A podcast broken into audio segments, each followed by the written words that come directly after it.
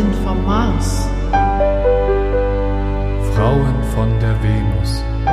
Frauen wollen Liebe. Männer wollen Sex. Männer sind Täter. Frauen sind Opfer. Frauen sind zart. Männer sind hart. Männer sind Alle diese Botschaften haben eines gemeinsam. Sie trennen Menschen nach Geschlecht.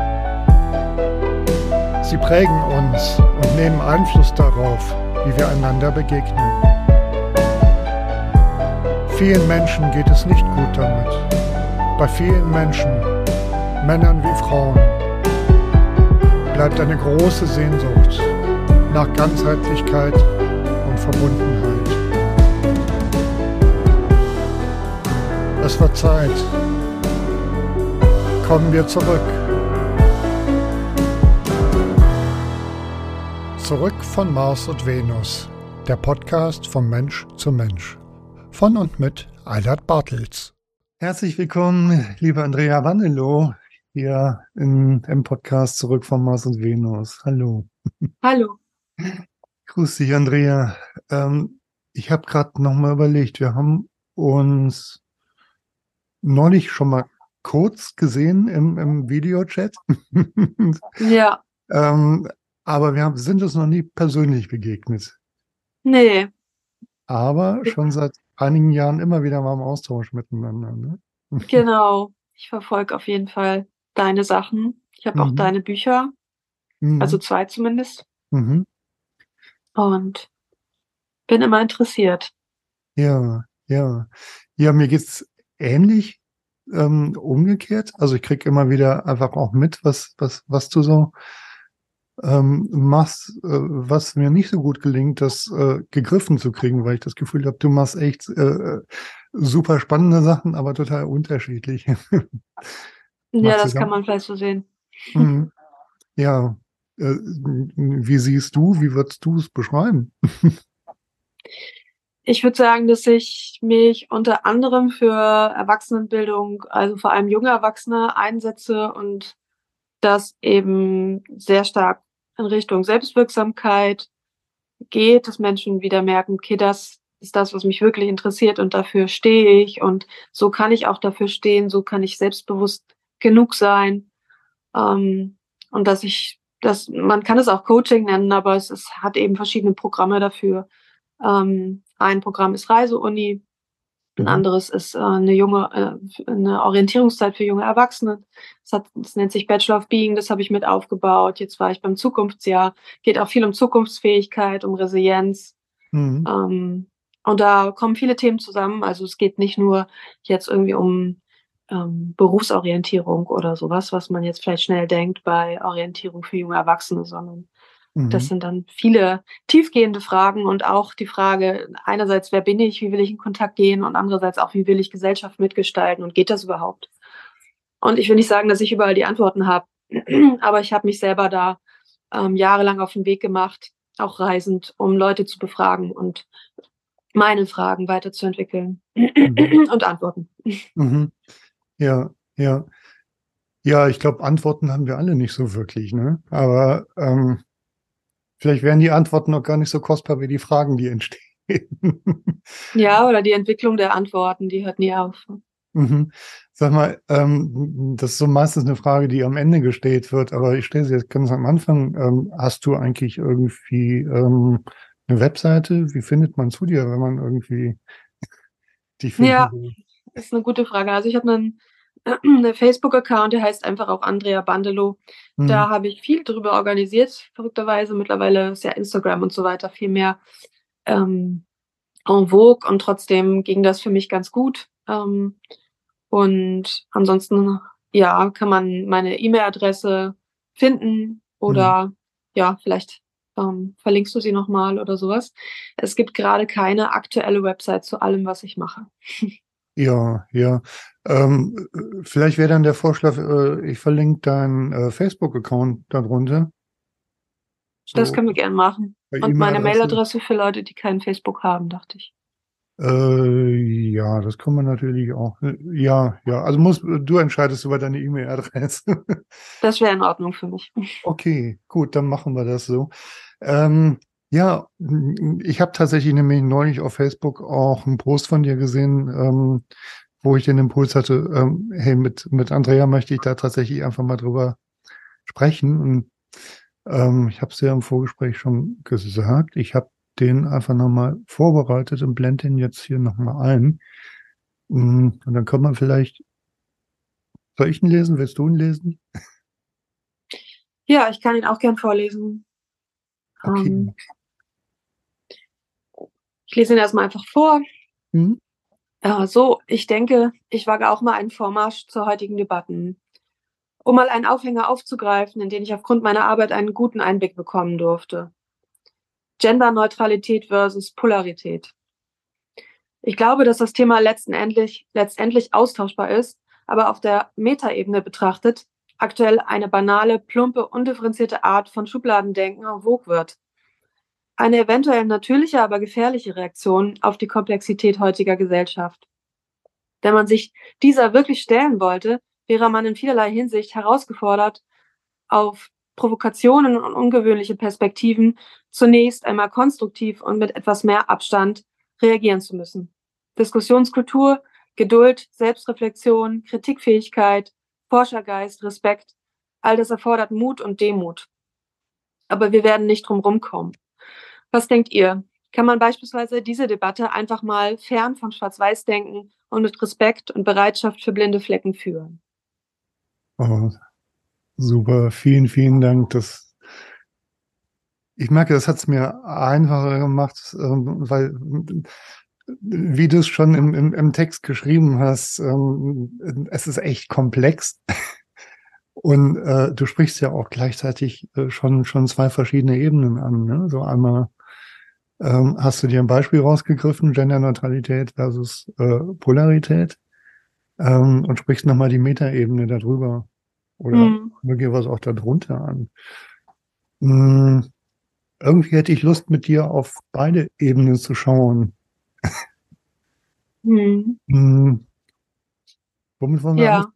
Mit, Also ich habe gemerkt, als ich das vorgelesen habe, es, es hat natürlich schon auch so ein bisschen einen Stachel drin, ne? wenn ich dann sage plump und banal und, und so. Und, und ich muss auch sagen, wenn ich so drin bin in diesen, in meinen Gefühlen, dann, dann hat das manchmal so einen Touch, ne? dass ich mich da richtig aufrege darüber, wie ähm, ja eben Diskussionskultur sich entwickelt hat, vielleicht kann man so sehen. Ich weiß Hm. nicht, ob es wirklich so viel anders war früher, aber ich habe schon den Eindruck, es wird immer extremer und es heizt sich immer mehr auf überall und das hat, das macht mir schon Sorgen. Und ich wollte eigentlich nie jemand sein, der sagt, es macht mir schon Sorgen, wie sich unsere Gesellschaft entwickelt und so.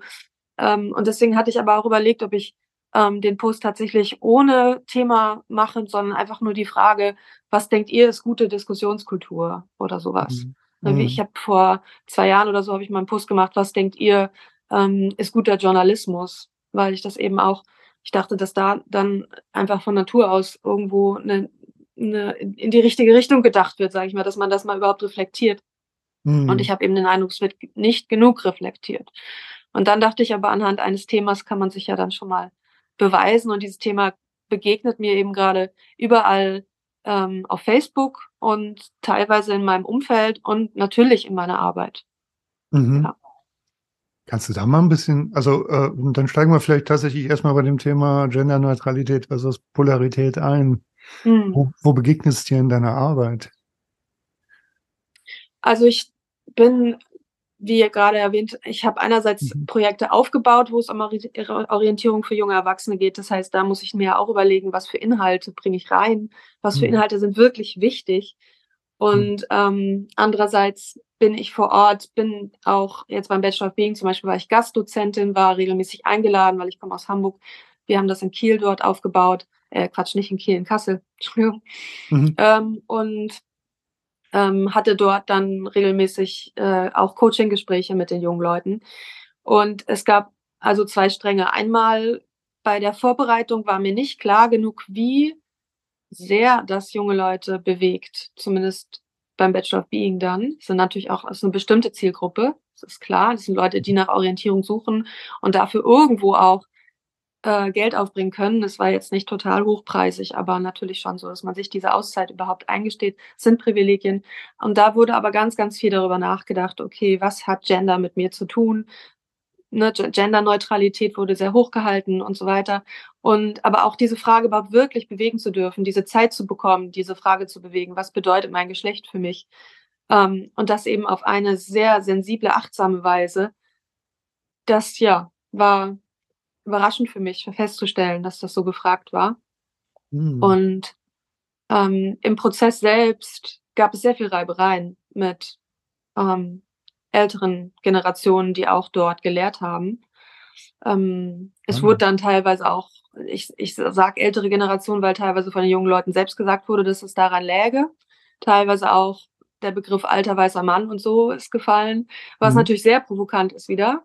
Mhm. Und dann hat sie, haben sich die Sachen aufgeheizt. Und ähm, da habe ich das dann live ganz gut erlebt, wie schnell diese Dinge laufen können. Und gleichzeitig ähm, bin ich jetzt in anderen Kreisen gewesen, auch viel in Selbsterfahrungskreisen, nicht nur junge Leute, aber schon, ähm, naja, Leute, die auf jeden Fall ja viel auch noch auf der Suche sind und gleichzeitig dann ihre, ihre Richtungen finden. Und da wird in ganz viel plötzlich von Polarität gesprochen. Überall. Und dass das so ein bisschen der Heilsbringer für Beziehungssexualität ist. Das mhm. heißt, da, da würden sich dann wirklich Leute gegenüberstehen, die sind vielleicht mal zehn Jahre auseinander oder so und haben so konträre Positionen und das unglaublich emotional aufgeheizt. Mhm. Und ja, das sind so Erfahrungen, die ich erstmal gemacht habe. Ja. Ich kann ja. natürlich erzählen, wie ich darauf reagiert habe, aber erstmal soweit. Ja, das, das interessiert mich durchaus natürlich auch, wie du darauf reagiert hast, aber tatsächlich ähm, berührt mich das an, an der Stelle einfach schon mal. Also, äh, weil ich mal ähm, reingeschnuppert habe auf die Webseite vom Bachelor of Being, richtet sich an Menschen im Alter von 18 bis 25, glaube ich, ne? Ja. So. Ähm, mich hat, mich hat das äh, äh sehr berührt, ähm, wie du erzählt hast. Ähm, dass es da ähm, eigentlich achtsam ähm, Austausch über das Thema ähm, Geschlechteridentität gab. Ich nehme das, ähm, wenn ich äh, auf meine Kinder blicke, die halt wirklich genau in der Altersspanne sind, 20 und 22, ähm, nehme ich das bei meinen Kindern ähm, direkt nicht so wahr. Ähm, Aber im Umfeld merke ich, wie, wie, wie tatsächlich, ähm, also gerade ähm, das Thema, äh, bin ich qua Geburt ähm, auf ein Geschlecht festgenagelt und was bedeutet das? Und das in Frage zu stellen und auch diese Infragestellung zu leben, ähm, indem ich eben halt, ähm, was weiß ich, möglicherweise ähm, für einen Zeitraum oder für immer einen anderen Namen annehme, mich anders kleide, als ich es vorher getan habe. Also das, das, das äh, gibt es tatsächlich in der Generation viel, begegnet mir auch immer wieder mal ähm, indirekt über Paare, die zu uns in die Therapie kommen. Und die sagen, unsere Kinder auch so in dem Alter, so ich sag mal zwischen 15 und 25, ähm, ähm, entscheiden sich gerade für eine andere Geschlechteridentität und wir müssen damit klarkommen. Ja. Es ist total spannend, ähm, was sich da alles tut. So, und ähm, es, es, ich kann es auf der einen Seite total nachvollziehen, weil ich mich so an meine eigene Jugend erinnern kann, mh, wo mir ähm, Rollenbilder vom, also ich bin ja in einem männlichen Körper auf die Welt gekommen, vom, vom Mannsein ähm, halt ähm, vorgehalten wurden und zum Teil halt wirklich auch im, im äh, destruktiven Sinne vorgehalten wurden. Ja. ähm, Stichwort alter weißer Mann. Hm. ähm, also, ähm, und wie gehst du damit um, wenn du als junger Mann, äh, als Junge ins Mannsein reinwächst, ne? So, und tatsächlich war für mich irgendwann dann auch so der Gedanke, hm, wärst du vielleicht ähm, besser als Mädchen auf die Welt gekommen. Ne? So, damals war das noch nicht so ein großes Thema. Ich habe damals meine Phase gehabt, wo ich gedacht habe, hm, wie wäre denn das, eine geschlechtsangleichende Operation zu machen und so weiter und so fort. Ich wusste, dass es das gibt. Ähm, es stand nicht wirklich zur Debatte, das umzusetzen ja. und hat bei mir im weiteren Prozess dazu geführt, dass ich gesagt habe, hey, ich nehme jetzt den Körper an, der mir irgendwie bei der, äh, bei der Zeugung geschenkt wurde und ähm, ja, nehme die Herausforderung an, die damit einhergeht. Ne? Ich sag bis heute nicht, dass das immer leicht ist. Hm. Mhm, ja. Gerade tatsächlich, weil ähm, mich bis heute hm, diese Zuschreibungen streckenweise immer wieder auch mal stressen. Ja. So. Also mhm. es ist soweit jetzt erstmal so, so, so ein erster Gedankenimpuls und, und, und, und auch ähm, emotionaler Impuls von mir dazu. Mhm. So. Also ich sehe ja interessant, also ich hatte, ich sehe ja immer wieder, was du so gemacht hast und fand den Ansatz auch so toll, dass du einfach Leute hast sprechen lassen, dass du Männer hast sprechen lassen, Frauen hast sprechen lassen, auf eine relativ intime Art und Weise über viele, viele wichtige Themen. Ähm, und dass man da dann einfach auch die Vielfalt mitbekommt und wie sehr du für Vielfalt stehst und eben gegen diese Rollenzuschreibung.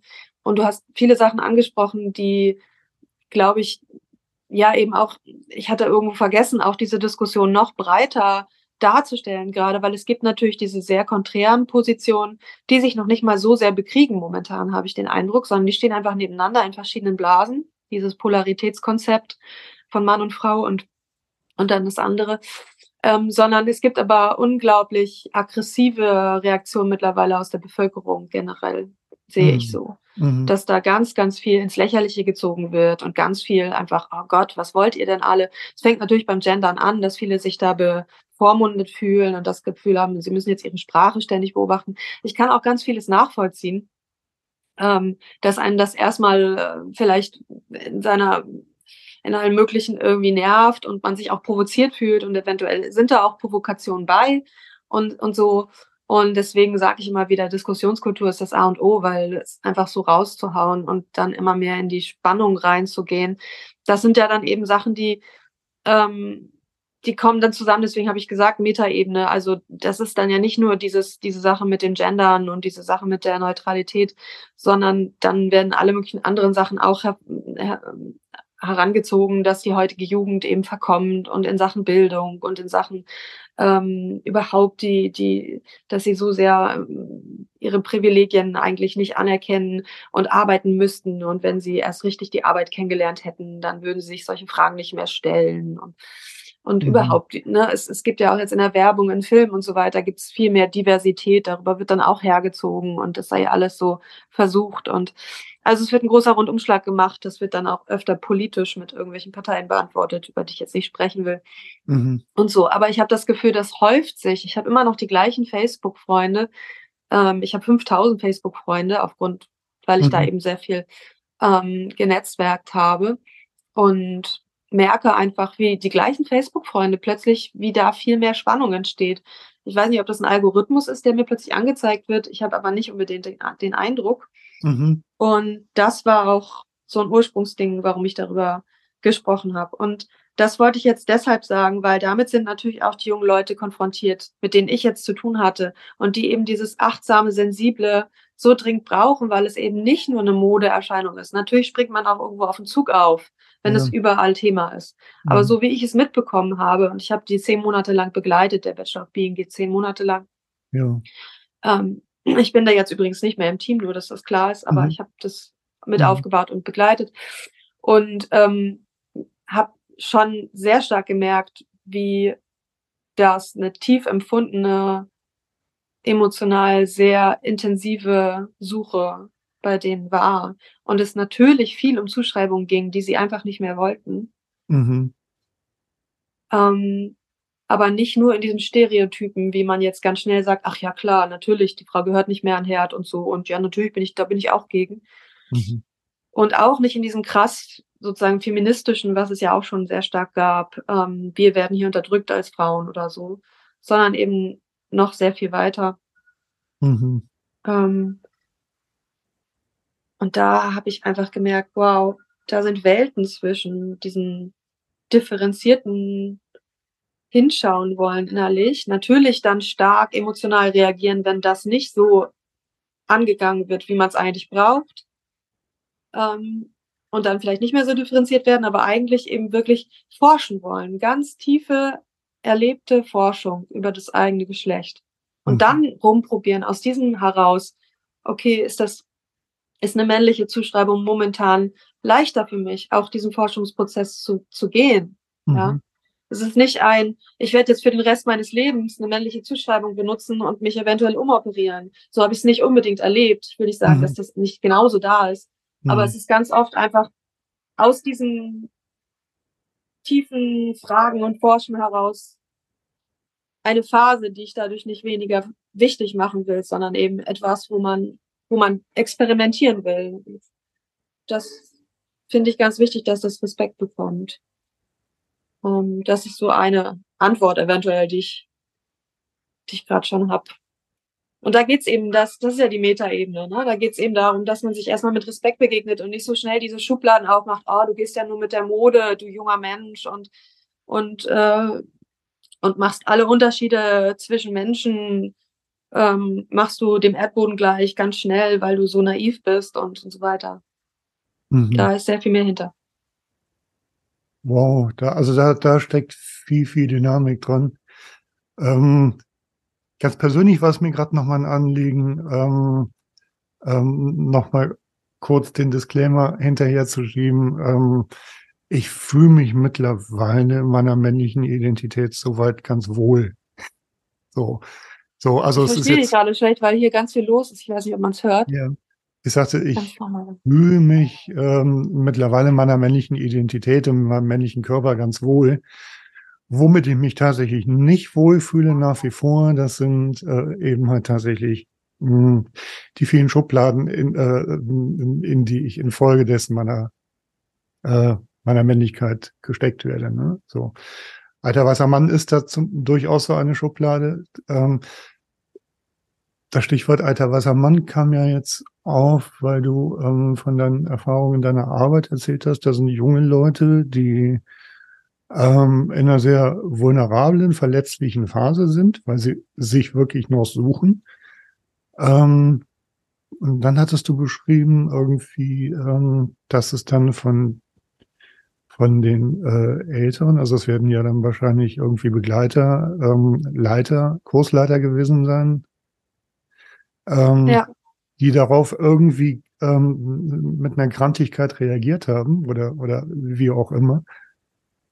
Ähm, und also was ich so gehört habe, ist, äh, da schaukelt sich so hoch, ne? Also da, da können wir sozusagen diesen Mikrokosmos ähm, da in, in der Arbeit ähm, vielleicht exemplarisch nehmen für das, was du äh, großgesellschaftlich beschrieben hast, ne? Dass da halt irgendwie ähm, viele Leute sind, die fühlen sich von einer gefühlten Minderheit bevormundet, die fühlen ähm, äh, sich reglementiert und, ähm, und, und, und reagieren dann halt darauf sehr pampig bis aggressiv.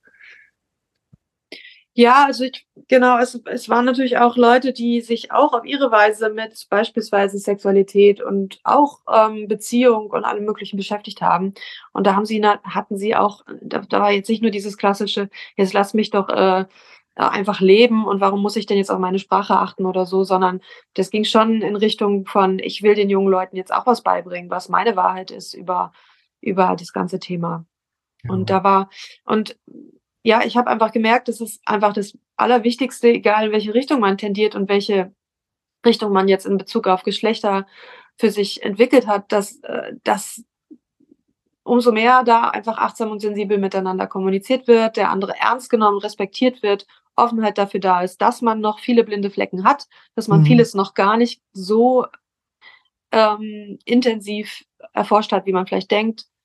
Mhm. Ähm, und ich hatte das da eventuell auch leichter, weil ich zwar Gastdozentin für diverse Themen war, aber jetzt nicht speziell für dieses Thema.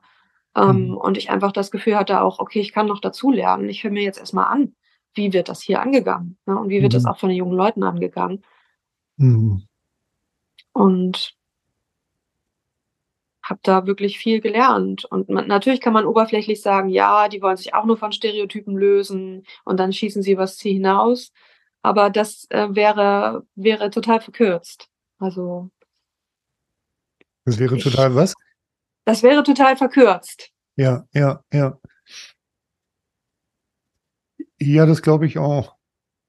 Und, und tatsächlich ähm, in dieser Verkürzung ähm, spüre ich so, dass da, ähm, dass da möglicherweise auch eine, ja, wie soll ich sagen, eine Abwehrreaktion drin liegt. Mhm. Ja, kann sein. Und, und das finde ich an der Stelle halt, halt, super spannend, ne? So, also wenn, wenn da, ähm, also es, ähm, das ist, glaube ich, hier jetzt nur scheinbar eine Debatte zwischen, äh, zwischen zwei Generationen. Ich glaube, das ist äh, auch, auch das wäre austauschbar. ähm, aber ähm, in dem Fall, dass die Menschen der älteren Generation, die für sich was erarbeitet haben, das vermitteln wollen, ähm, also ich spüre dahinter immer so, so, so das Thema, ähm, ähm, und das, also für mich sind das so ganz archaische Themen, das, das, das äh, sich gesehen fühlend und das sich gewertschätzt fühlend. Hm. Wo, wo ich irgendwie halt ähm, ja, wo, wo, wo ich tatsächlich denke, ähm, da mache ich jetzt schon so, so einen, äh, äh, einen Gedanken in Richtung ähm, möglicherweise äh, in, in Richtung Lösung hin, wo ich denke, ähm, da müsste ich, ich, ich versetze mich jetzt gerade mal in, in, in, in so einen Dozenten rein, müsste ich als Dozent ähm, mein mich gesehen fühlen und mein Wertschätzen in der Lage sein, nicht von der Reaktion abhängig zu machen. Mm. Mich auch nicht dadurch in Frage gestellt zu fühlen, dass jüngere Menschen an einem anderen Punkt gestartet haben als ich und das von mir aufgreifen und möglicherweise auch weitertragen. Ne? So. Ähm, mhm. Also das sind jetzt gerade so meine Gedanken, die ich dazu habe, so ähm, dass es da tatsächlich eigentlich um, um, um Kompetenzen ähm, der, der Selbstfürsorge und des sich selbst Haltgebens geht. Ja, ich, ich denke, dass diese Kompetenzen der Selbstfürsorge oder Selbsthalt, also das ist auch, wenn man jetzt sagen will, das Ego jetzt nicht so angreift, wenn man gerade in Frage gestellt wird in dem, was man gerade macht, ne, als Lehrer mhm. oder als wo auch immer man gerade ist und äh, als vermeintlicher Experte oder so, mhm. sehe ich natürlich generell als ein Problem ähm, dass man das, ähm, dass man dazu bereit ist und dass das einen eben nicht so angreift. Und aber auch dahinter stecken ja auch viele ähm, emotionale Prozesse, die ich auch respektieren möchte. Ja, dass man eben auch das Gefühl hat, hey, ich will, ich habe mich so tief damit schon jahrelang beschäftigt und ich will so gerne diese Weisheit, die ich in mir gefunden habe, an junge Leute weitergeben oder was auch immer oder an Menschen generell und so. Und natürlich eventuell auch, ich will endlich damit gesehen werden, was ich hier leiste und kann. Mhm. Ähm, kann ich alles verstehen und trotzdem, ja, finde ich, sind das einfach eigentlich Basics sozusagen, wenn man lehrt, dass man äh, in der Lage ist, da sein, sein Ego ein bisschen zurückzustellen und auch zu gucken, okay, wo bin ich hier gerade und auch noch dazu zu lernen. Dass mhm. das leicht ist, sage ich nicht. Aber mhm. ich wollte auch noch sagen, dass es ähm, natürlich in diesem Kontext geht es viel um Pädagogik und so und was habe ich für eine Rolle, wenn ich da reinkomme. Aber es war auch innerhalb der Gruppe ein riesiges Thema. Es gab auch innerhalb der Gruppe sehr starke Spannungen aufgrund dieses Themas. Und viele haben auch mit den Augen gerollt und gesagt, warum muss ich mich jetzt schon wieder damit beschäftigen? Ich bin einfach Mann, ich fühle mich wohl oder ich bin einfach, die Frauen haben sich da eher zurückgehalten oft oder weiblich gelesene Menschen. Und, ähm, und aber auch da hat sich das gezeigt. Ne? Ähm, ich fände es ja einfach für mich und meine, dass ich da noch weiterkomme bei dem Thema, fände ich so spannend, wirklich Menschen aus dem, die jetzt in Richtung Polarität gehen. Ja, was ja auch, ich rede jetzt von so einer New Age Polaritäts hm. Einstellung. Oder ja, das auf Facebook das ist vielleicht auch ein bisschen ja. schwieriger Begriff für die Leute. Ich weiß es nicht, ob sie sich dadurch angegriffen fühlen. Aber es geht eben nicht um klassische Stereotypen, sondern es geht schon, und es geht auch nicht unbedingt um männlich-weibliche Zuschreibungen, wie sie jetzt in einer, in einer tantrischen Szene oder einer spirituellen Szene oft gemacht werden, sondern es ist schon ein eigenes Konzept, das so ein bisschen entwickelt wurde. Dazu, was quasi die Aufgabe des männlichen und des weiblichen Prinzips ist und ähm, dann wird auch häufig betont, dass ja diese Prinzipien in beiden Geschlechtern äh, sind, aber eben klassischerweise oft bei Männern dann das männliche Prinzip mehr, bei Frauen das weibliche Prinzip. Und ich bin da immer noch kritisch gegenüber. Also ich tendiere auch dazu, dass mich das einengt, selbst wenn es so groß formuliert ist und auch diese Qualitäten, über die dann gesprochen werden, eigentlich schöne Qualitäten sind, die jetzt nicht sagen, hier, du musst leisten und du musst im Haushalt bleiben oder so, ähm, sondern eher, du musst Bewusstheit überall reinbringen und halten können als Mann und als Frau ähm, musst du sozusagen in Verbindung bleiben mit allem und in deinen natürlichen Energiefluss äh, reagieren dürfen. Und das soll sich dann sozusagen so zusammenbringen, dass also der Mann dann zwar auch äh, dieses weibliche Prinzip in sich haben kann und auch mal so reagieren darf und so, aber generell ihr jemand ist, der, der sozusagen einfach bleibt wie so ein Fels in der Brandung und, und sozusagen die Wellen des Weiblichen ähm, ausgleichen und bezeugen kann so in die Richtung. Ich versuche es jetzt ein bisschen zusammenzufassen, wie ich es bis jetzt mitbekommen habe. Ja. Und damit will mhm. ich einfach sagen, es sind ja an sich keine, keine so unangenehmen Zuschreibungen wie das rein patriarchale, wo es wirklich ins Verletzende geht, wo es wirklich darum geht, hier, äh, du sollst dich von deiner inneren Welt komplett ähm, abkapseln, weil alles ist weiblich und schwach, wenn du irgendwie mit deiner inneren Welt in Kontakt gehst. Während da ja zum Beispiel auch darauf eingegangen wird und gesagt wird, ja, dieses Patriarchale muss überwunden werden, indem man das wahre Männliche findet. Und das integriert eben alles. Das ist ganzheitlich und so weiter. Ja, ja. Genau. Äh, oh. Und genau. Und trotzdem ich merke, wie ich körperlich darauf reagiere. Mhm.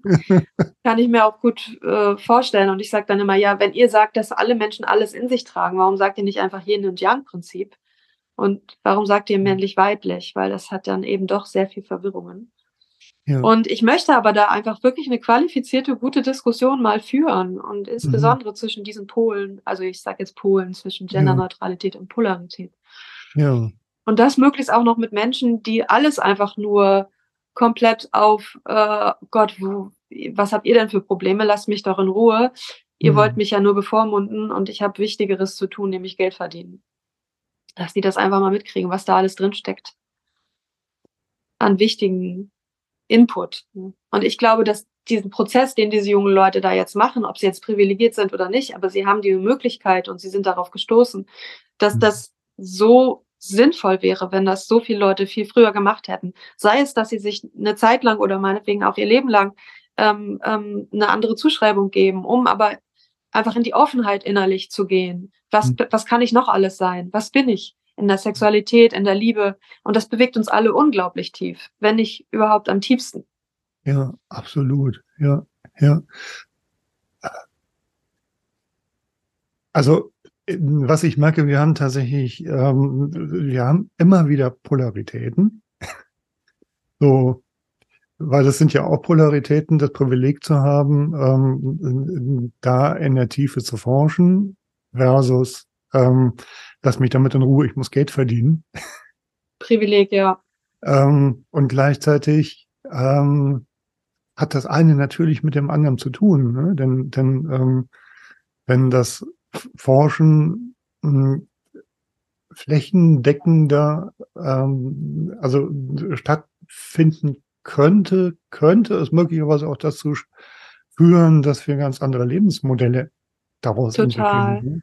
So, genau. dass es dann eben halt nicht heißt, lass mich damit in Ruhe, ich muss Geld verdienen, sondern, ah, okay, dafür, da finde ich möglicherweise Ansätze für Antworten, wie es anders gehen könnte. Ne? Ja. So, lass mich damit in Ruhe, ich muss Geld verdienen, ähm,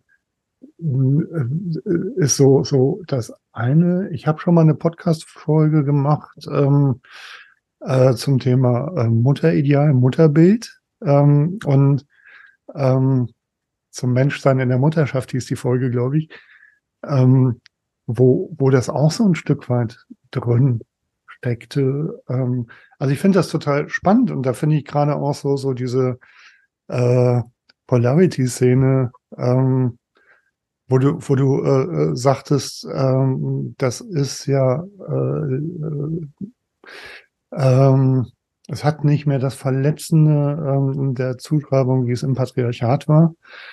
ähm, wo ich tatsächlich merke, ich bin mir da gar nicht so sicher, weil ich so das Gefühl habe, das kommt so sanft und so ja. von hinten durch die Brust ins Auge ähm, und führt uns genau dahin. So. Ja.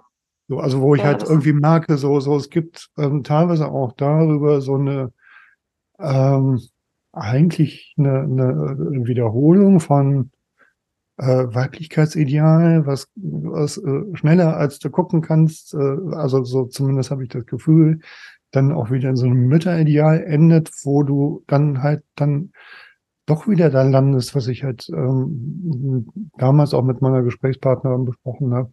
Da waren mir äh, viele Facebook-Posts äh, begegnet ähm, von so so nach dem Motto: ähm, Ihr Mütter, wir, äh, lasst uns doch gucken, dass wir gut in unserer Power sind. Wir wissen doch alle, dass wir der Motor unserer Familie sind, dass ohne uns gar nichts läuft. Mhm. So, und ich gespürt habe, hey, wie viel Verantwortung möchtest du dir denn noch bereitwillig aufschultern? Mhm. So. Ja. ja. Also es sind zwei Themen für mich, die so ein bisschen parallel gerade laufen und einmal auch mhm. das gesellschaftspolitisch, die gesellschaftspolitische Relevanz über diese Diskussionen, glaube ich. Und vielleicht meintest du damit einmal das überhaupt, wenn man merkt, hey, wie möchte ich in eine Diskussion gehen und wie möchte ich mich auseinandersetzen und forschen und eine forschende Haltung zur Welt haben, dass das meine Lebensweise tief beeinflussen kann, weil es einfach auch so viel Lebendigkeit und ähm, mhm. Neugier und Facetten hervorbringt, wo man merkt, hey, das, was um mich herum ist, ist irgendwo in vielerlei Hinsicht viel zu plump und, und, und, und auch aus dem heraus schädlich. Und deswegen merke ich, nee, ich möchte was anderes in die Welt bringen. Das wäre so das eine. Aber das andere sehe ich auch, dass es eine tiefe gesellschaftspolitische Relevanz hat. Das ist ja kein neuer Gedanke, sich von patriarchalen Denken zu verabschieden.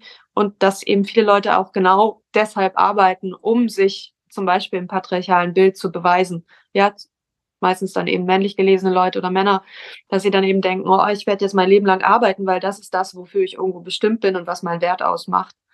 Und ähm, Ellbogenmentalität und Konkurrenz hat damit ja dann auch ganz viel zu tun. Und was das eben in dieser Welt und im Wirtschaftssystem überhaupt, wie grundlegend diese Einstellung eigentlich das Wirtschaftssystem beeinflusst hat, ja, von Mann und Frau und wann bin ich wertvoll als Mann. Und dass der Kapitalismus vielleicht auch aufgrund dieses Bildes so entstanden ist, wie er entstanden ist. Ne, das sind riesige Themen, die finde ich jetzt nicht so mh, hm, abwegig, so zu denken. Wie gesagt, ist ja auch ein, eigentlich kein neuer Gedanke. Also es kann ganz tief was verändern, sowas in Frage zu stellen oder überhaupt mal auf dieses Thema zu sprechen zu kommen, dass das eigentlich dahinter steckt, ganz oft. Und da geht es auch um den eigenen Wert im, in der Sexualität oder in zumindest im, ja, bin ich liebenswert, bin ich, bin ich ein begehrenswerter Mann oder bin ich eine begehrenswerte Frau? weil mhm. ich jetzt erfolgreich bin oder was auch immer. Mhm. Und welche Dimension hat das?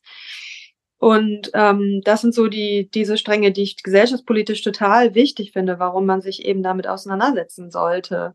Wodurch bin ich eigentlich getrieben in diesen ganzen Geschlechterzuschreibungen und auch in meinem täglichen Wirken? Und das andere, ähm, was du jetzt gesagt hast, wenn man da jetzt Antworten hat wie Polarity, kann ich jetzt auch einfach mal den englischen Begriff nehmen, damit klarer wird, welch, von welchem Konzept ich spreche, dass dann solche sanfteren Herangehensweisen teilweise noch viel schlimmere Folgen haben kann, weil es noch tiefer sozusagen einsickert ähm, und auch unbemerkter einsickert hm. In Richtung Selbstoptimierung und trotzdem Einschränkung von ja. diesen ganzen Dingen. Das sehe ich auch.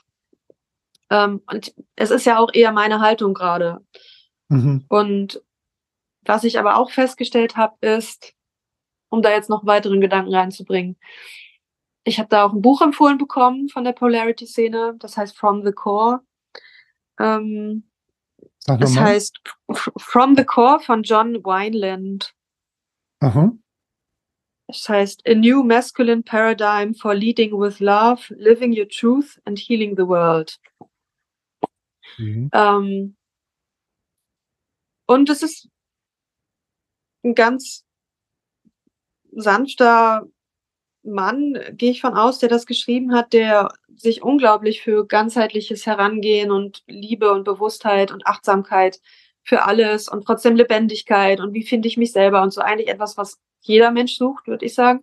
Mhm. Und er hat ne, er, er hat einfach erstmal diese Antworten, dass er sagt, okay, Männer sind nun mal oft ähm, aufgrund unserer kulturellen Prägung in vielen, vielen bestimmten Bereichen nicht so erfahren wie Frauen. Und das wären sie gerne, sind es aber einfach nicht, weil sie so nicht aufgewachsen sind und so nicht mitbekommen haben aus ihrem Umfeld. Hm. Und das sind dann eben oft Themen wie Kommunikation oder überhaupt in Kontakt mit den eigenen Gefühlen sein und dementsprechend auch achtsam und empathisch mit der Umgebung umgehen zu können und sowas. Mhm. Und ähm, dass das einfach was ist, was das, dass er sagt, es braucht ein männliches Bild, dass das alles vervollständigt. Und dann sage ich trotzdem, ja, aber warum musst du denn da Zuschreibung machen? Sag doch einfach, er ist ein Mensch und der muss sich genauso ganzheitlich entwickeln. Wie, was er dann eben sagt, bei Frauen ist so ein Bild von, oh, ich bin irgendwie abhängig in meinen Gefühlen davon, dass ich endlich auch von, von männlichen, männlich gelesenen Menschen gesehen werde, auch in der Beziehung. Und gleichzeitig bin ich unglaublich verantwortlich. Mein Wert wird dadurch ge gemacht, dass ich ständig Rücksicht nehme und aufpasse, dass es allen gefühlsmäßig gut geht um mich herum und Ja. da sozusagen die Care-Person bin. Mhm. Und ähm, da ist dann der Ansatz, auch das auszugleichen und zu sagen, nein, das weibliche Prinzip ist, hey, du darfst einfach mal voll in deine Energie und in deine Emotionen gehen und ähm, du darfst diesen diesen Teil endlich freilassen, der, der auch total in deiner Weiblichkeit drin ist. Kraft Mhm. und Stärke und Power und ähm, aus dem Gefühl heraus irgendwas äh, ähm, rauslassen sozusagen. Und das fand Mhm. ich dann auch in meinem Umfeld wurde dieses, dieses Buch empfohlen und rumgegeben und so. Und das fand ich erstmal hatte es schöne ähm, Auswirkungen, weil es ja eben so eine vervollständigenden Ansatz hat, die, die, der schon in die Richtung geht, wir wurden geprägt aus unserem männlichen und weiblichen heraus. Ja. Aber mir wurde nicht klar genug gemacht, und ich glaube, der Ansatz ist auch nicht, dass es doch wirklich nur Prägungen sind, die ich hier ausgleiche und die eventuell bei Mann und Frau unterschiedlich sind. Trotz allem wurde das nicht klar genug. Es wurde nicht klar genug nach meinem Eindruck. Also meine, meine Ansatz ist halt immer noch, dass es keine klaren männlichen oder weiblichen äh, Idealbilder in mir gibt, die ich jetzt vervollständige. Ja, ähm, ja. Weil es, es, es wurde eben schon gesagt, okay, der Mann, wenn er das alles tut, wenn er sich da in dem ganzen Prozessen ähm, weiterentwickelt, wird er doch eben in Richtung Fels in der Brandung gehen, ein Stück weit.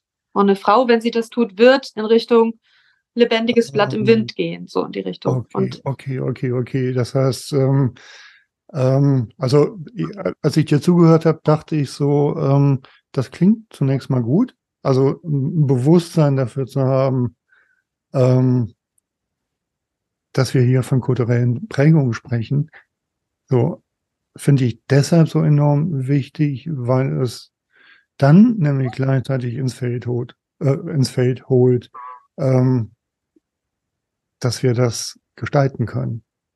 ja, Wir sind auch viele Übungen in dem Ja. Buch, was ich sehr schön Ja. finde. Ja, also Kultur ist ja was, was wir gestaltet haben. So, das heißt, es ist auch veränderbar. So, dem, äh, diesen Erklärungsansätzen, ähm, dass Dinge von Natur aus auf eine bestimmte Art und Weise sein. Und das habe ich jetzt rausgehört, äh, ist dann, schwingt dann doch auch mit, äh, ähm, das, das hat für mich immer noch so, so, so was Festgeschriebenes, so von, das ist so, da kann man nichts gegen machen. So. Und, und da sollten wir auch gar nichts gegen machen, da sollten wir eher halt unsere wahre Natur anerkennen und so weiter Ja. so fort. Ne? Wo ich dann halt tatsächlich ähm, mich auch frage, okay, wie wahr ist sie denn? Ne? So, also ich habe tatsächlich äh, mit solchen Gedanken mal überlegt, okay, welche sind denn so die ältesten Lehren der Welt?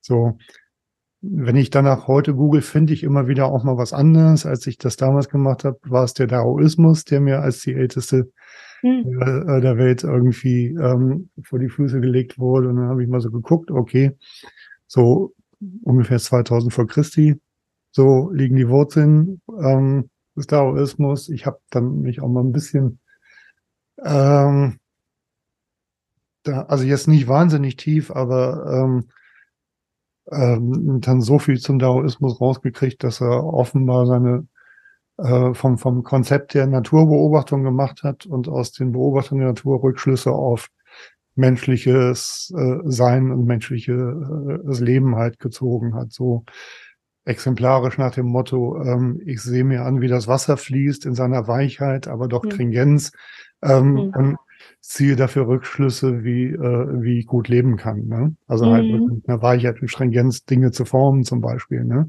Mhm. So.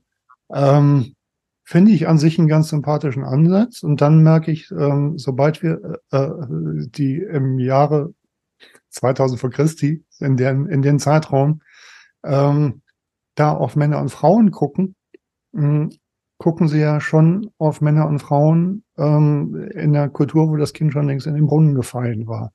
Das heißt, es waren ja schon patriarchale Strukturen da. So, mit Zuschreibungen. So, und wo ich ja. mich dann halt frage, war denen eigentlich damals überhaupt bewusst, dass das, was sie da beobachten, ähm, kulturelle Formung ist? Ja. So. Also das sind so, das sind so ähm, spannende ähm, Überlegungen, ähm, äh, äh, ja mehr so auf der kognitiven Ebene. Hm. Ähm, ich mag noch mal auf äh, ein Beispiel eingehen. Ähm, das ist jetzt gar nicht ein äh, ganz explizites Beispiel, aber es, mir ist es in letzter Zeit wiederholt begegnet, ähm, auch aus der Polarity-Szene. Ähm, dass über die ähm, Macht der weiblichen Sexualität geredet wird und ähm, und da haben sich mir echt so ein bisschen die Nackenhaare aufgestellt. Ähm, ich hatte dann neulich mal gelesen, dass Männer von Natur aus Angst vor der Menstruation der Frau haben. Ah. Und ich habe wirklich da gesessen und dachte, ähm, von Natur aus, echt jetzt. So, ich kann das aufgrund unserer kulturellen Prägung, kann ich das total nachvollziehen. So, also ganz simpel, wenn du ähm, ähm, Lebensaspekte eines Menschen über einen längeren Zeitraum massiv unterdrückst, wird der sich irgendwann mal wehren. so, so, also mit anderen Worten, ähm, wenn ich den Nachbarsjungen irgendwie irgendwie ständig ähm, was weiß ich, seinen Schulranzen wegnehme und da reinpisse, so, dann wird, kann es gut sein, dass wenn der irgendwann mal als Erwachsener später mal mein Vorgesetzter ist, ähm, dass der mir das heimzahlt. Mhm. So, also ähm, nur mal so ganz plakativ, so, so, also auf so einer Ebene kann ich mir vorstellen, dass es eine Angst vor weiblicher Sexualität unter Männern gibt. Mm, oder auch umgekehrt eine Angst vor ähm, ja. Lebendigkeit bei Frauen, aber ähm, sind aber von Natur aus. Also das ist ja. so, so, also das war einfach. Ähm, ja, da wird ganz schnell, bitte. Aber es ist ja auch, also auch evolutionsbiologisch. Mhm. Also ich finde auch Biologen generell nehmen sich jetzt eher vielleicht die weniger professionellen, aber auch wenn es irgendwie populärwissenschaftlich wird, nehmen sich einfach viel zu schnell Annahmen über die menschliche Natur generell und über die ganzen, wie denn da der Mensch sich warum entwickelt hat und äh, dass mhm. der von Natur aus so und so ist, zum Beispiel mhm. schlecht und dem mhm. anderen Mensch ein Wolf oder was auch immer. Und das aber eben auf eine Weise, die so schnell biologisch erklärt wird, wie irgendwie, hey, es ging immer um Fressen und gefressen werden und so passiert nun mal Evolution und der mhm. Stärkere gewinnt und so. Oder der Mann will eben seinen, seinen Samen verbreiten, weil er dadurch seine Art sichert und das sei eben in den Gehirn und so weiter. Und dann, sobald man mal Biologen auf einen Philosophen loslässt oder andersrum und mhm. ähm, da wirklich eine ja, eine Diskussion passiert, die ein bisschen weiter schaut auf die Grundannahmen dessen, was dann hier eigentlich passiert, merkt man relativ schnell, würde ich sagen, dass vieles außer Acht gelassen wird, ähm, weil es gibt auch keine philosophische Grundausbildung bei den meisten Studiengängen, wie mhm. wirklich Argumentation passiert und wie tief man da gehen kann mhm. und wie mhm. viel man eigentlich hinterfragen muss von den Annahmen, die man da macht. Mhm. Und das sind so auch wissenschaftliche Sachen, die ja auch dann herangezogen werden, viel zu schnell. Aber ich finde eher, es ist populärwissenschaftlich. Also auch sobald man wirklich in professionelle biologische Kreise geht, habe ich da eigentlich nie so schnelle Zuschreibungen gehört. Mhm. Und wenn ich jetzt sagen würde, okay, aber warum passiert denn das überhaupt, dass jetzt Männer, also Männer und Frauen sind natürlich einfach vom Körper her unterschiedlich oder männlich gelesen und weiblich gelesen, deswegen mhm. liest man sie so. Und natürlich sind sie auch von der sexuellen Funktion entsprechend unterschiedlich und auch von den Möglichkeiten, dass eine Frau ein Kind gebärt und ein Mann nicht und so. Das ist ja alles klar. Ja, mhm. und manchmal habe ich das Gefühl, es gibt in der Bevölkerung so einen Aufschrei, dass sowas irgendwie nihiliert wird. Also sowas wird irgendwie auch in Frage gestellt. Und dann wird nochmal betont, hier, ich habe einen Penis und das ist doch klar. Und deswegen, was wollt ihr eigentlich so? Mhm. Ähm, mhm. und finde aber schon interessant, wie aus dem heraus, was ja offensichtlich Unterschiede sind im körperlichen, ähm, wie aus dem heraus dann, würde ich sagen, diese, diese Zuschreibung auch im Inneren passieren. Und diese, diese Tendenz, dass man vom Äußeren aufs Innere schließt, die ist ja überall. Die ist für mich naiv realistisch. Also wenn ich jetzt ins Philosophische gehe, ist das eine, eine naiv realistische Herangehensweise, die so ein bisschen, naja, klar, wir haben erstmal das, was uns äußerlich entgegentritt und daraus schließen wir dann viel zu schnell aufs Innere. Und das würde ich eigentlich erstmal als Erklärung nehmen, warum eigentlich diese patriarchalen Zuschreibung und damit sage ich patriarchal, meine ich ja, dass sie auch für Männer schädlich sind. Nicht nur die Männer wollten sich jetzt einfach mal über die Frauen erheben, hm. sondern einfach dieses ganze, du musst ein großer, starker Mann sein, der jetzt im Außen ganz viel vermeintlich reißt oder so. Hm. Einfach nur, weil tendenziell Männer oft größer oder stärker sind als Frauen vom Körper her. Nicht immer, aber eben von der Tendenz. Mhm. Und daraus wird dann nach innen geschlossen, du musst jetzt auch generell der sein der das im Leben tut. Und hast das verinnerlicht, dass du sowas willst. Mhm. Mhm. Kämpfen, erobern, was auch immer. Ja, ja. Das finde ich eigentlich eine gute Erklärung dafür, warum diese ganzen Zuschreibungen so passiert sind und warum natürlich auch wir alle davon geprägt sind und das irgendwo dann natürlich auch wiederholen im, täglich, im Alltäglichen. Das wollte ich noch dazu stellen, so als mein Argumentationsstrang bis jetzt. Aber mhm. ja, ich wäre interessiert, mal wirklich eine Diskussion zu führen, wo es, ja, wo es ja. ein Niveau erreicht, wo man. Mhm. Also ein Gedanken, der mir gerade dazu noch kommt, ist tatsächlich dieses Zurücktreten äh, äh auf die Metaebene ein Stück weit. Ähm, ich hatte mir das eben nochmal notiert. Ähm, du sagtest das irgendwann. Ähm, den Satz, ich möchte was anderes in die Welt bringen. So, also hast du jetzt nicht ähm, als, als Selbstaussage gesagt, sondern so, so halt einfach, ja, weil, also es trifft vermutlich auf dich auch zu und es trifft auf mich auch zu. Ähm, Momentchen, ich muss gerade sehen, dass ich meine Gedanken gegen zusammenhalte. Das eine äh, ist die Frage, ähm, was bewegt eigentlich Menschen dazu, solche Zuschreibungen zu treffen. Was bewegt Menschen dazu, ähm, zu kategorisieren, zu typisieren? Ähm, da hatte ich jetzt gerade neulich ähm, mit Ingo Dietrich mal ein Podcastgespräch zu gemacht, was für mich auch nochmal sehr erhellend war, weil er sagte, ähm, Eilert, ich sehe, dass du gerne aus den Schubladen raus möchtest, aber mach dir klar, dass es ähm, was Menschen Typisches ist. Also Menschen ähm, schaffen sich Orientierungssysteme und das machst auch du. So, und wenn du sagst, äh, wir sind nicht Männer und Frauen, wir sind Menschen, dann machst du nur eine andere Schublade auf. So. Und andere sagen, die Schublade ähm, Mensch ist mir viel zu eng, ich bin Lichtwesen, ich bestehe aus Lichtteilchen, ne? und auch das ist wieder eine Schublade. Ne? So, das hat mir in gewisser Weise eingeleuchtet, die Motivation, die ich dahinter spüre ähm, ist eine von sich Orientierung, sich Sicherheit geben. So. Und das ist was, ähm, was mir selber lange Zeit nicht klar war, wenn, äh, weil, weil es mir halt so ging. Ich habe so vieles gesehen in der Welt an Zuschreibungen und habe gedacht, okay, ich möchte was anderes in die Welt bringen. Habe dieses Männerbuch, dieses Frauenbuch gemacht. Ähm, und ähm, habe teilweise gemerkt, so ähm, die Reaktionen, die ich darauf bekomme, ähm, sind bei manchen Menschen, die es berührt, ähm, sehr, ähm, die, sehr dankbar. Und dann gibt es aber halt auch ein großes Feld von ähm, gar nicht drauf reagieren und, und, und bis hin halt wirklich zu zur Ablehnung. Ne? So. Ähm, wo ich dann wieder da sitze und ich glaube, das geht dann auch vielen so, ähm, zu denken, okay, ich möchte doch was anderes in die Welt bringen, ich möchte das doch weiterentwickeln, ich möchte doch was Gutes für uns alle. Ähm, und krieg solche Reaktionen. Ähm, und das ist, ist so ein Prozess, da würde ich sagen, der ist bei mir noch gar nicht abgeschlossen, aber halt wirklich ähm, irgendwann zum, zum Beispiel halt zu dem Punkt zu kommen, zu sagen so, okay, ich habe für mich was rausgefunden über meine Forschung. Das möchte ich teilen, weil ich was anderes in die Welt bringen möchte. Nur bin ich 55, guck auf Facebook, mir sträuben sich die Haare, wenn äh, ich, ich einige Posts aus der Polarity-Szene sehe. Und darf gleichzeitig so demütig werden, zu sagen, hey, ich habe für mich geforscht, die Leute forschen für sich.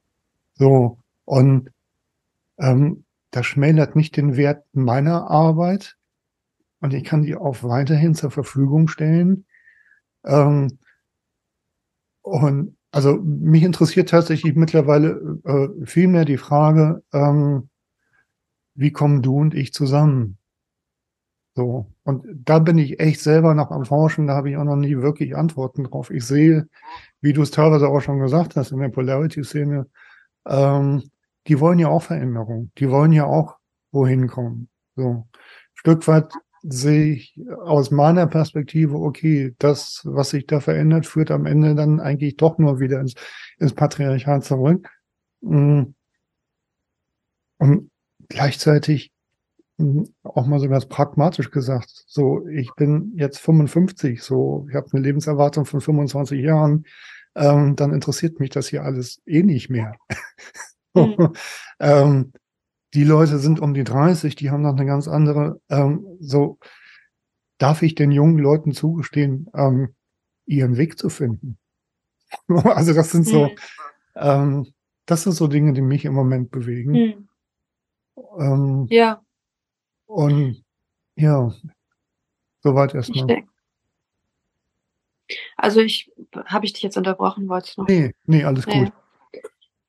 Weil ich, äh, ich denke auch, also was ich ja die ganze Zeit sage, mhm. ähm, dass wir besser miteinander reden müssen, qualitativ auch hochwertiger miteinander reden müssen, hat ja natürlich auch damit zu tun, dass wir empathisch miteinander reden müssen mhm. und respektvoll. Und ich finde, das, was du gerade gesagt hast, geht schon ja irgendwo in die Richtung, dass du eben sehen möchtest, okay, die haben jetzt bestimmte, das auch im Menschen liegende Gründe, Schubladen, äh, die man irgendwo auch braucht. Die kommen aus ihrer Richtung, die haben ihre ihre Lebensspanne, die, die noch eine andere ist als meine und, und so weiter und einfach anzuerkennen, jeder kommt aus einer anderen Richtung und vieles kann man vielleicht noch gar nicht sehen, was die schon geleistet haben oder was die noch leisten werden und so.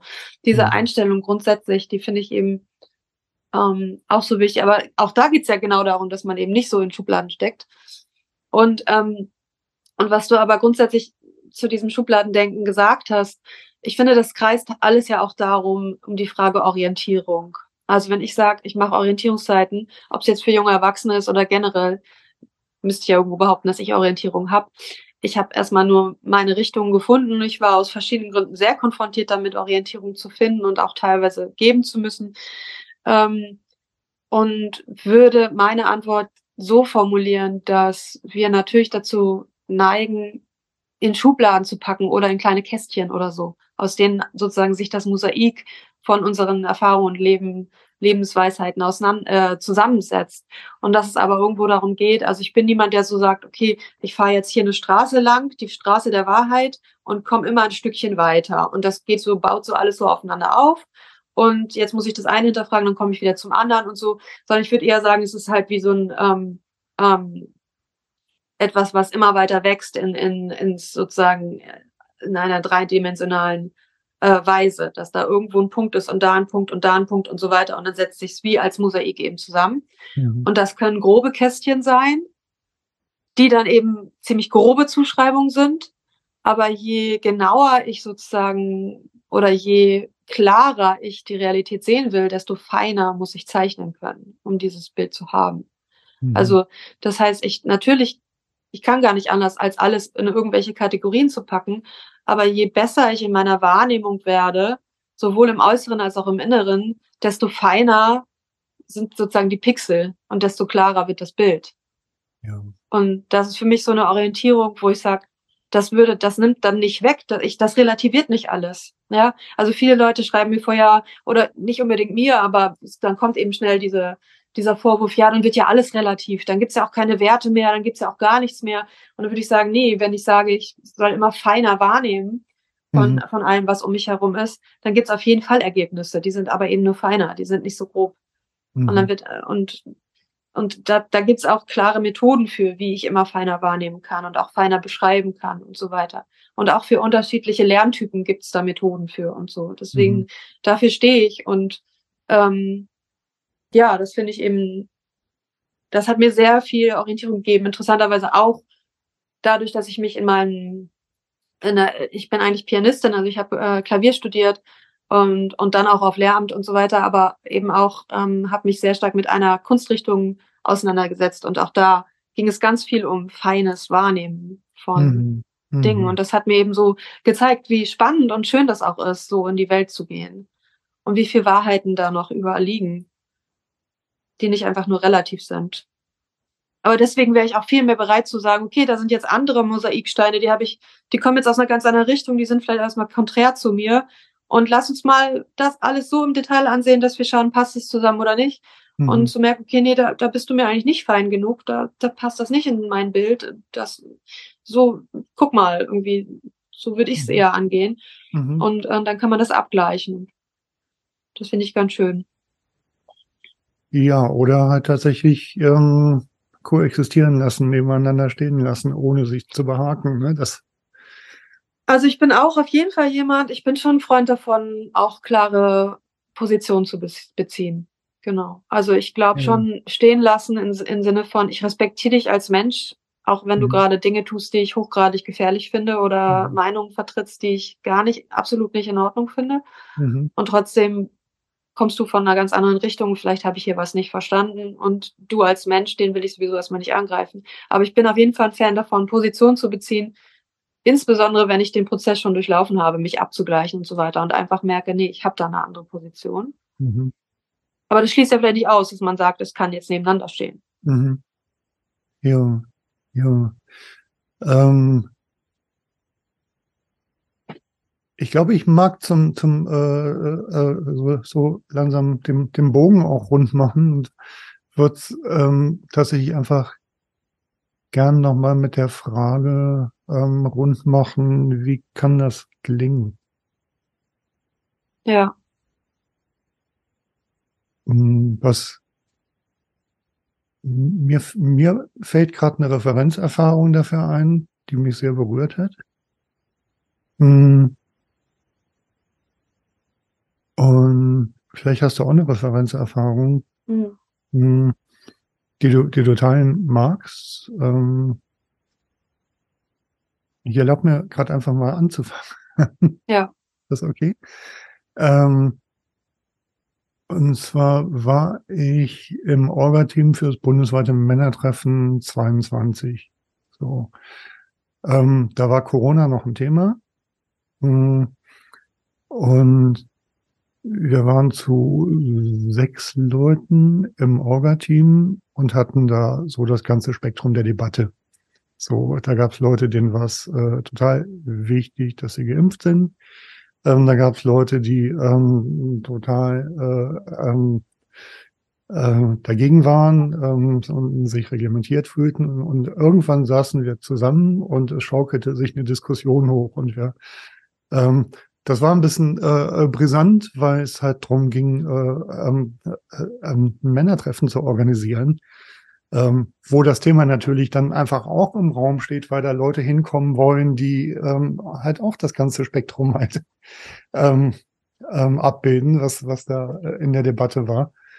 Ähm, kurzum, wir saßen äh, zu sechs Leuten zusammen und ähm, ich selber und noch noch äh, noch ein anderer ähm, hatten eine relativ neutrale Position zwischen diesen beiden Extremposen äh, Positionen ähm, und es schaukelte sich hoch und wurde tatsächlich ähm, ja also das Gespräch wurde immer lauter ähm, bis dann der andere, äh, äh, der auch eine neutralere Position dazu hatte, ähm, gesagt hat, ähm, so, ich schlage vor, wir machen jetzt mal fünf Minuten Pause. Und dann setzen wir uns wieder zusammen an den Tisch und dann packt jeder einfach mal seine Ängste auf den Tisch. Hm. Und das ist was, was mich tatsächlich bis heute zutiefst berührt hat, weil das keine 20 Minuten gedauert, gedauert hat. Und wir hatten wieder eine gemeinsame Basis. Hm. Mhm. Oh. Mhm. Die Positionen haben sich dadurch nicht verändert, ne? Aber wir haben halt irgendwie feststellen können, so, ähm, okay, wir sind jetzt nicht hier, um dieses Thema irgendwie zu klären, sondern wir sind hier, um Männertreffen zu organisieren. Ähm, und da stoßen wir an dem Thema eben halt aneinander, weil wir ähm, Ängste zu dem Thema haben. Und in den Ängsten, die wir zu dem Thema haben, sind wir uns auch wieder erstaunlich nahe. Ne? Hm. Also ihr seid diesen Ängsten auch gegenseitig mit dann mit Respekt und Empathie begegnet, die ihr miteinander geteilt Ja. habt. Hm. Und das ist für mich seitdem so eine Referenzerfahrung geworden, wo ich sage so, okay, ähm, das mag ich versuchen, ähm, auch äh, bei Gelegenheit ähm, ähm, mal wieder irgendwie als Impuls ranzubringen. Hm. so. Cool war der Satz, den er sagte. Der sagte, lasst uns doch mal von der sachlichen Ebene runtergehen. war das so, so das Gegenteil von war, lasst uns doch mal irgendwie ganz sachlich drüber reden. Hm. Wirklich zu sagen, nee, wir nehmen gerade mal die sachliche Ebene raus. Ja. Ja. Ja, kann ich gut verstehen. Und es braucht, denke ich, geschützte Räume dafür, damit sowas passieren kann. Also das war wahrscheinlich ein geschützter Ja, Raum oder ja. Raum, in dem dann eben auch so aufeinander reagiert werden konnte. Mhm. Und dann ähm, ist für mich gleich die Frage, weil ich schon auch jemand bin, der, also in diesen geschützten Räumen, die ich ja auch ähm, mit aufbaue für junge Leute, ähm, habe ich es auch teilweise ähnlich erlebt. Ähm, für mich war es erstmal ganz wichtig, äh, da war die Diskussion auch schon so aufgeheizt, dass mir erstmal wichtig war, Menschen in ihrem Erleben zu spiegeln. Also ich habe angefangen dann als jemand, der auch den Raum gehalten hat, zu sagen, okay, habe ich das jetzt richtig verstanden? Du fühlst dich so und so und das und das ist dein Erleben. Stimmt das? Mhm. Dass ich es erstmal versucht habe, den Leuten zu zeigen, ich sehe sie und oder auch abzugleichen, sehe ich sie wirklich, wie sie sich gerade fühlen. Und das Mhm. ist ja nicht nur das Sachliche, was ich da zusammengefasst habe, Mhm. weil sie auch bereit waren zu sagen, hey, das regt mich gerade so auf und so weiter und so fort. Da waren Mhm. ja schon viele Emotionen mit bei. Und ich finde es auch total schön, zu ähm, dass man mal den Raum gibt in bestimmten Diskussionen, dass jeder seinen Werdegang mit diesem Thema beschreiben darf. Also wirklich wichtige Ankerpunkte in ihrem Leben, wie sie zu bestimmten Positionen gekommen sind. Und überhaupt finde ich das ganz wichtig, auch in gesellschaftlichen Diskussionen, dass mehr authentisches äh, Mitteilen von deinem eigenen Werdegang da ist. Also es ist für mich so das Transparentmachen des eigenen Standpunktes. Standpunkt des Betrachters ist immer da. Man ist immer geprägt durch viele verschiedene Erlebnisse. Die sind entweder verzerrend oder eben noch unterstützend für diese Position. Die Mhm. sollten dargelegt werden irgendwo. Und das kann gerne auch ähm, Ja, vermeintlich unsachlich passieren. ja. Und wenn ich jetzt aber darüber nachdenke, wie kann dieses Thema gesamtgesellschaftlich angegangen werden, weil ich das ja leider sehe, dass das auch ein Grund ist, warum immer mehr starke Spaltungen in der Gesellschaft passiert. Also das ist Mhm. ein Thema, wo das passiert, denke ich schon auch an, es gibt so eine, also gerade in sozialen Medien passiert das ja auch sehr viel, da lässt man sich ein Stück weit auch mehr gehen und so. Da gibt es eine Bewegung, die heißt Ich bin hier. Ich weiß nicht, ob du die das schon kennst mal gelesen, ja. so ein Hashtag, ich bin hier. Ähm, da gibt's auch mittlerweile viele Unterstellungen, dass die tendenziös wären oder so, aber an sich finde ich den Ansatz auf jeden Fall wichtig und gut, Mhm. weil die eigentlich nur sagen, wenn hier Hassrede passiert, wenn hier, ähm, ja, die halten sozusagen Diskussionskultur einfach sehr hoch und sagen, okay, es darf jetzt ähm, gemeldet werden bei uns, wenn irgendwo ein Post aus dem Ruder gerät und es verletzend wird oder es einfach total ähm, schlechte Diskussionskultur gibt und dann kommen da 20 Leute aus diesem Ich bin hier Raum und diskutieren einfach mit und sie diskutieren aber nur so mit, dass sie versuchen eine gute Diskussionskultur aufzubauen, dass sie sagen, hey, guck mal, das war doch gerade ziemlich gewaltvoll, wie du geredet hast, kannst du es auch anders formulieren, also quasi zu moderieren. Mhm. Und das finde ich ganz schön, wenn sowas, ähm, wenn es sowas gibt und es wirklich mh, nur darum geht, eine schöne, auf der Metaebene zu bleiben und eine schöne Kultur Mhm. herzustellen. Ja. Und dann finde ich auf einer anderen gesellschaftlichen Ebene Bürgerräte sehr in- interessant, Bürgerinnenräte, Ja. wenn ich es jetzt ja. gendern soll. Ähm, zumindest wenn sie entsprechend professionell angegangen werden. Mhm. Und ähm, dass da unglaublich konträre Positionen ja sehr aus Zufall heraus zusammenkommen können.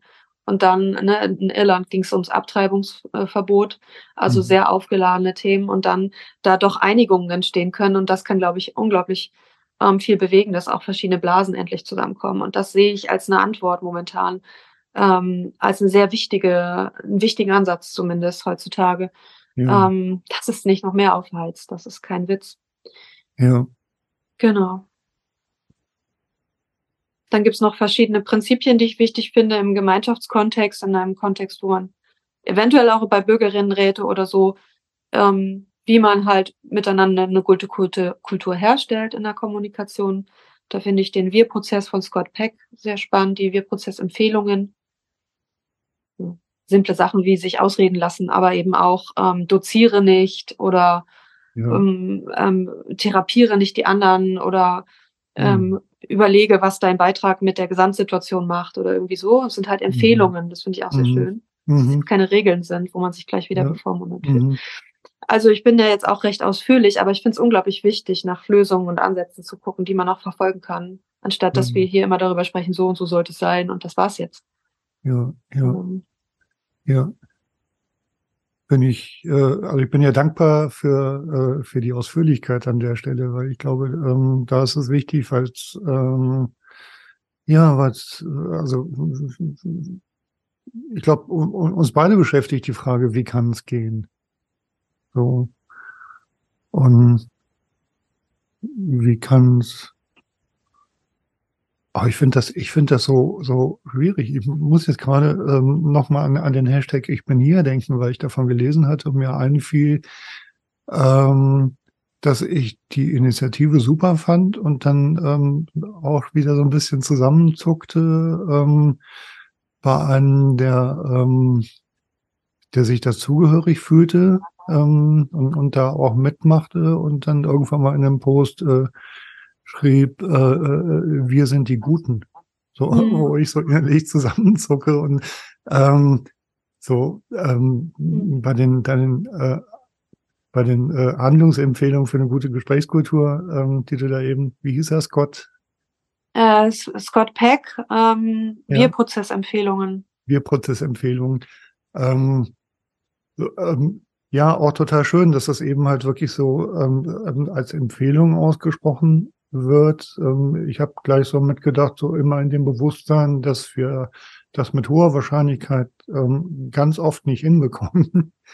ähm, und dass wir da auch ja auch sanft mit uns sein dürfen und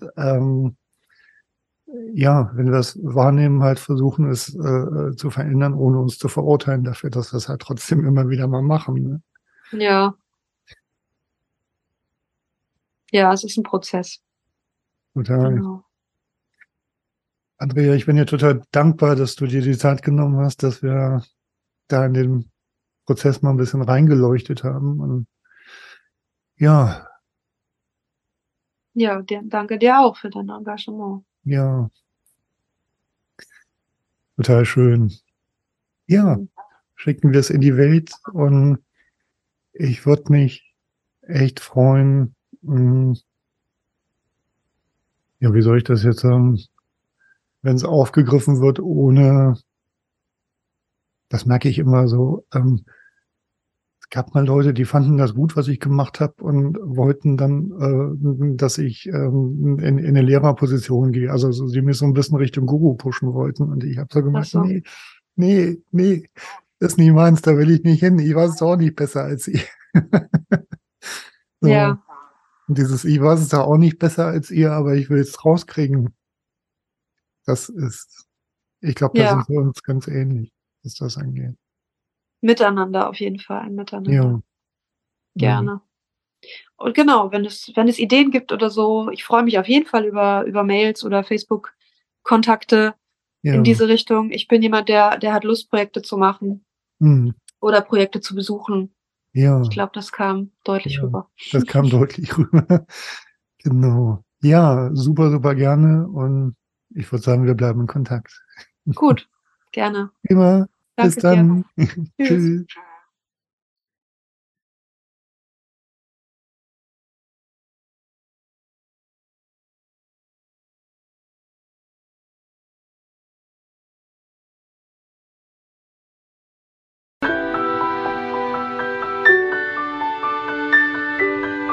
Euch die Begegnung von Mensch zu Mensch jenseits aller Geschlechterklischees interessiert, wenn ihr Lust habt, euch in der Begegnung von Mensch zu Mensch auch selbst wiederzuerkennen und in Liebe anzusehen, dann lade ich euch herzlich ein, zurück von Mars und Venus zu abonnieren.